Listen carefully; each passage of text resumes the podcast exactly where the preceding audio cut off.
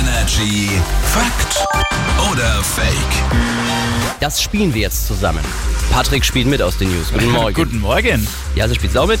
Ja, Ja, wenn gut, ihr so okay. fragt. Ihr dürft beide mitspielen. Gibt eine Aussage, wir überlegen alle Fakt oder Fake. Und man ist ausgeschlafener, wenn der Wecker zu krummen Uhrzeiten klingelt. Also ich sag's mal so, ich bin heute um 3.34 Uhr aufgestanden. Ja. Und um 3.35 Uhr wäre nicht so halt nichts bestätigen anderes gewesen. erstmal. Das ist für mich so der größte Bullshit, den du seit langem gehört hast, gehabt hast, glaube ich. Es ist wirklich Bullshit. Du musst nur diesen Schlafrhythmus einhalten, dass du nicht in der Tiefschlafphase geweckt wirst. Das musst halt, bevor du schlafen gehst, am besten ausrechnen, wann es am besten sein könnte. Aber krumme Uhrzeit, was auch immer, wurscht. Naja, dann lösen wir es doch mal auf. Man ist ausgeschlafener, wenn der Wecker zu einer krummen Uhrzeit klingelt.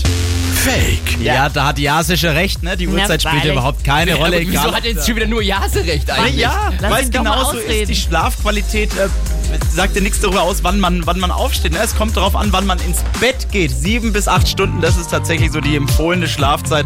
Dann ist man morgens auch fitter und dann ist es völlig egal, ob man jetzt um sechs oder um 6.03 Uhr drei aufsteht.